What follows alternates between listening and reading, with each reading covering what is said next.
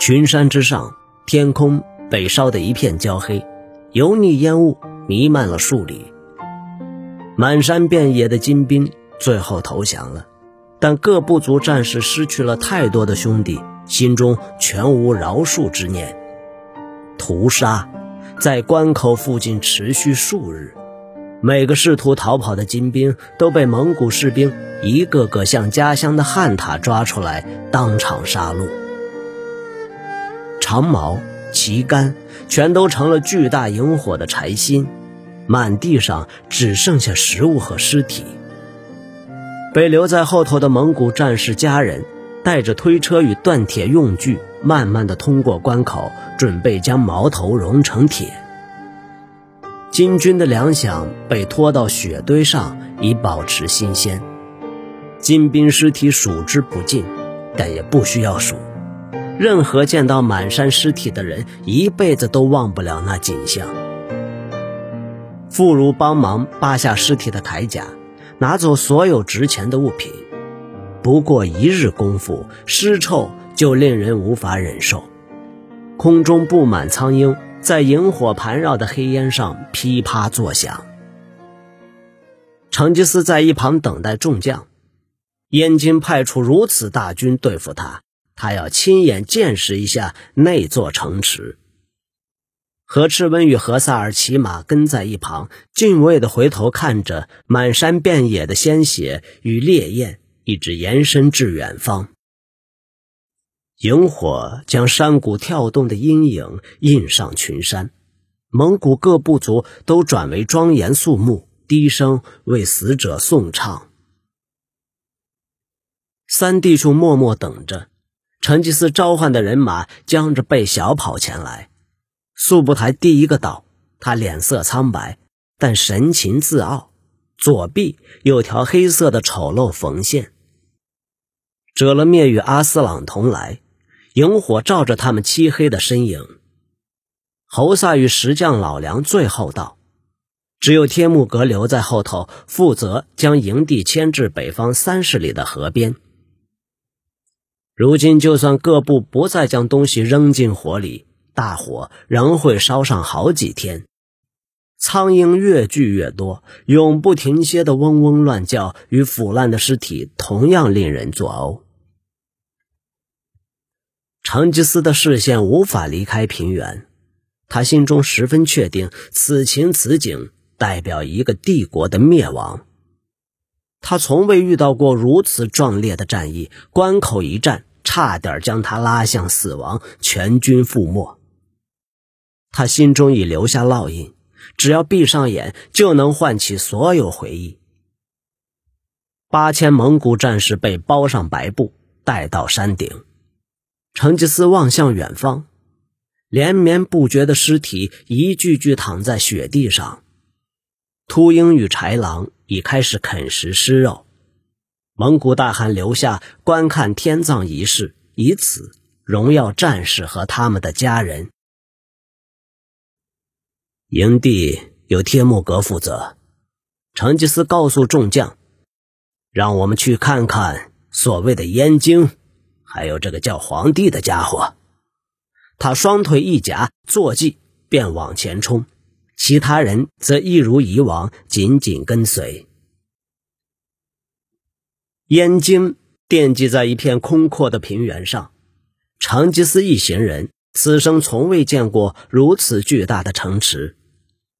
当城池在眼前一发放大时，成吉思想起数年前的金国使者完颜肇之语。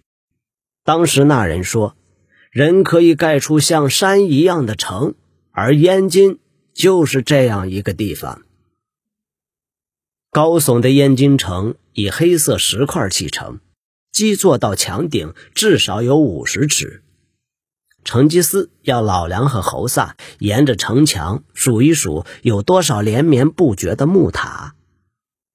两人走了十五里多远后，回来报告的数字近千，城墙像是布满密密麻麻的刺。更糟的是，城垛上还布有巨弩。守城卫兵静静地躲在后头操控。成吉思试着从老梁脸上找出未受震慑的迹象，但马鞍上的老梁垂头丧气。他和蒙古人一样，这辈子从未造访京城，想不出如何攻破如此巨大城池的方法。广大的长方城池四角各有一座要塞，要塞与城墙之间有一条宽广的护城河相连。在那之外，还有另一条蜿蜒的护城河。城墙之间的唯一缺口是条穿过一道巨型铁闸门的运河，而闸门也由配置着弓箭手与投石机的高台保护。航道一路向南，河水流至成吉思一行人目力不及之处，燕京的每样东西都大到无法想象。成吉思一筹莫展，想不出破城而入的方法。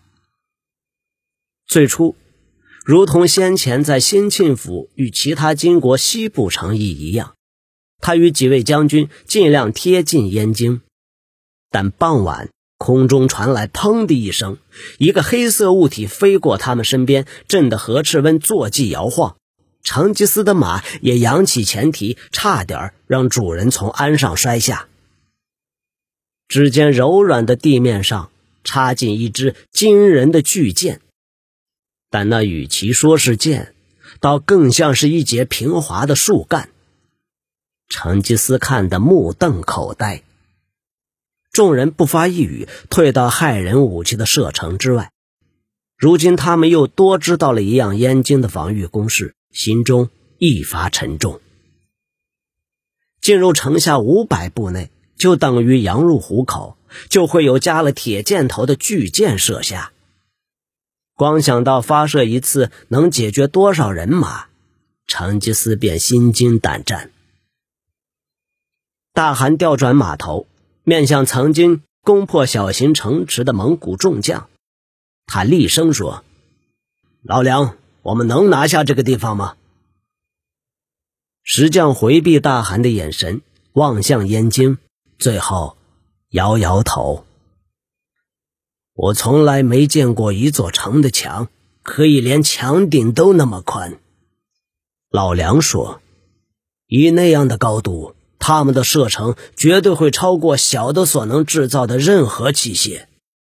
如果筑起石垒，或许能够保护我军的巨石炮；但如果太靠近，他们还是会把我们的武器碎成柴火。”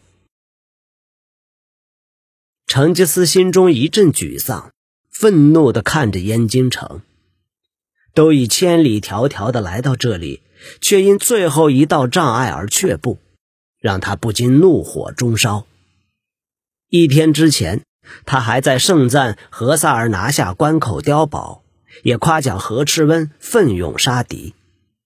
当时他已经开始相信蒙古军天下无敌。接下来的征途上，胜利也将手到擒来。然而，面对眼前的燕京，他几乎感觉到金国皇帝在嘲笑他的野心。成吉思面无表情的转头面向两个弟弟：“这里是让每家每户放牧的好地方，我们来好好计划这次进攻。”何萨尔与何赤文心中不甚踏实的点点头，两人也看出先前横扫千里的战绩将在燕京门前停步。他们跟成吉思一样，已经习惯了快速攻下城邑的刺激步调。蒙古百姓的乐乐车如今满载着金银珠宝，车轴在漫漫征途中断裂也屡见不鲜。成吉思突然厉声问道。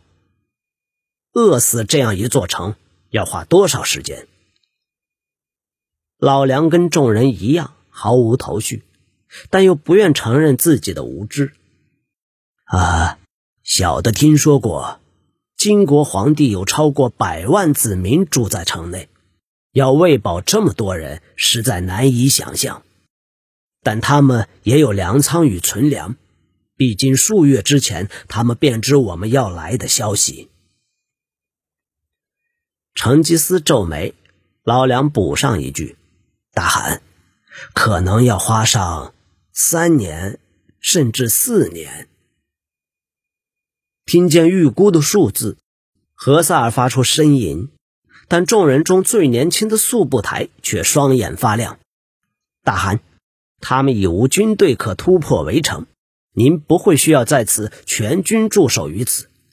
如果不能拆毁城墙，或许您可允许我们在这片新土地上驰骋。目前，我们连燕京外的地图都还没有。成吉思瞄了速不台一眼，这小子眼中的渴望让他的心情也放松下来。这倒是真的。如果要等下去，直到这皇帝面黄肌瘦的投降，至少我的众将不能闲着。成吉思的手挥向延伸至远方的大地，无人得以想象前方还有多少土地。安顿好所有家庭后。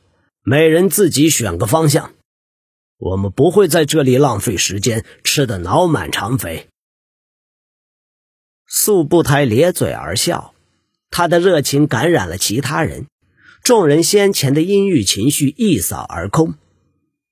谨遵大汗吩咐，素不台回答。